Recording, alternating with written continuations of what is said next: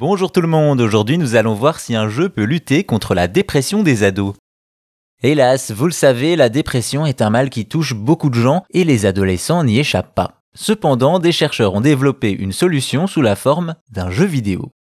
Vous le savez, au-delà du divertissement, la pratique du jeu vidéo peut être un bienfait. Comme d'autres arts comme le cinéma ou la littérature, il permet de s'échapper dans un autre monde et d'oublier ses problèmes.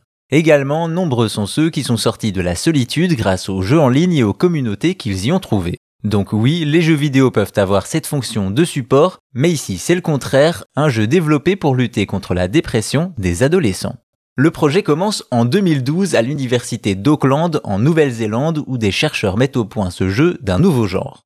Ils partent d'un constat, près d'un quart des jeunes sont victimes de troubles dépressifs pendant leur adolescence, mais moins de 20% d'entre eux sont traités. Ils s'associent donc au studio Metia Interactive pour que leur jeu aide à soigner la dépression chez les 13-17 ans. Ainsi naît Sparks, un monde imaginaire et virtuel que les ados doivent sauver du désespoir et du pessimisme. Les jeunes joueurs commencent donc par créer leur avatar, puis ils doivent traverser différentes zones qui reposent sur des thèmes comme la colère par exemple.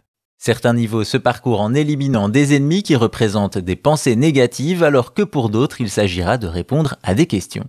Ainsi, Sparks se base sur une méthode thérapeutique dite comportementale et cognitive. Le but est que les jeunes apprennent des techniques pour déceler des symptômes de dépression et se relaxer. Et visiblement, cela fonctionne puisque d'après les études, Sparks peut aider concrètement une partie des jeunes non pris en charge. Bien entendu, les auteurs rappellent que la pratique du jeu ne remplace pas un véritable suivi psychologique.